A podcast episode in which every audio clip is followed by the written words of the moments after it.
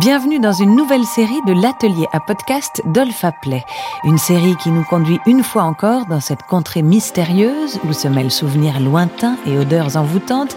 Ici, il est question de retourner dans les studios installés au Paris Podcast Festival où vous êtes venus nombreux laisser vos souvenirs olfactifs. Des histoires souvent colorées, toujours intimes, rarement ennuyeuses et parfois même assez étranges l'atelier à podcast d'Olfa Play. Inspiré, raconter.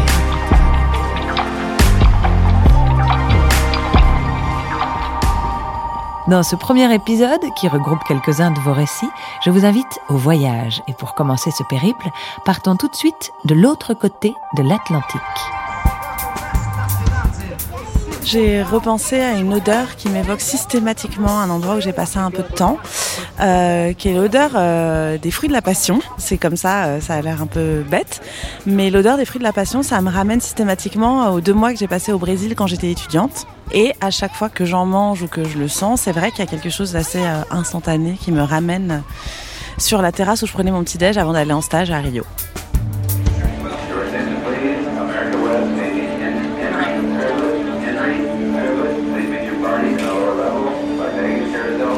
Pendant les années qu'on suivit, quand je suis revenue en France, c'était pas si simple. Maintenant, on en trouve, mais alors maintenant, c'est pas un bon bilan carbone. Je pense que les gens qui voyagent en Asie ont eu l'occasion d'avoir euh, ça aussi, d'avoir des aliments qu'on n'a jamais vus, euh, qui font pas du tout partie de notre culture et qui du coup ne sont associés qu'au voyage. Le voyage toujours, et cette fois-ci notre petite machine à voyager remonte vers les Caraïbes et une fois encore ses fruits exotiques.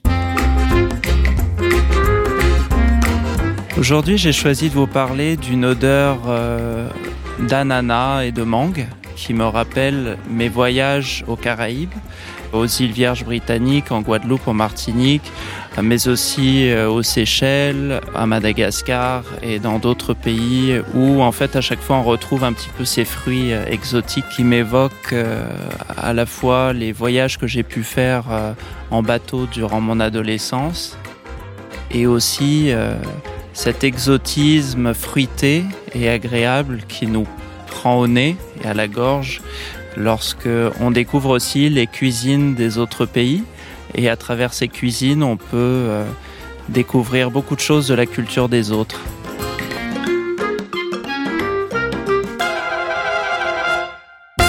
Effectivement, il n'y a pas de meilleur moyen pour connaître la culture des autres que de commencer par un petit tour en cuisine. Alors, direction plus au nord et ouvrons notre odorat dans une grande ville qui ne dort jamais. C'est une odeur très alimentaire. Euh, pour moi, New York, ça sent le burger gras qui grille. ça sent pas spécialement bon, mais c'est une odeur que je ne sens que là-bas. Et comme j'adore New York, euh, j'aime bien cette odeur, mais c'est pas du tout objectif.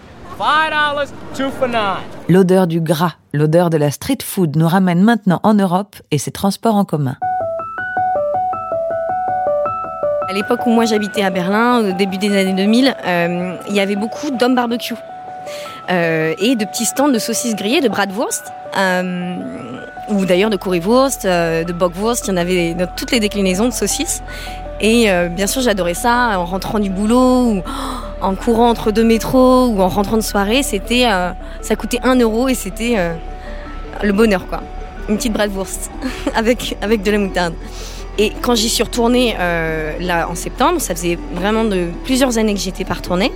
Et c'était immédiat, l'odeur n'avait pas changé, sauf que ça n'existe plus trop. Les barbecue, ça a été un peu modernisé la ville depuis. Enfin, ça a été remplacé par des, des échoppes un peu plus moderne et du coup il n'y avait plus trop cette odeur de saucisse mais il y avait toujours une autre odeur qui est indescriptible celle-là, celle du métro et qui est associée pour moi avec euh, une forme de, de vide.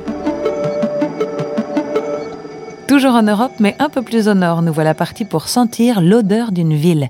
Une odeur à consommer avec modération, bien sûr. J'ai décidé de vous parler aujourd'hui de l'odeur qu'il se dégage à Édimbourg.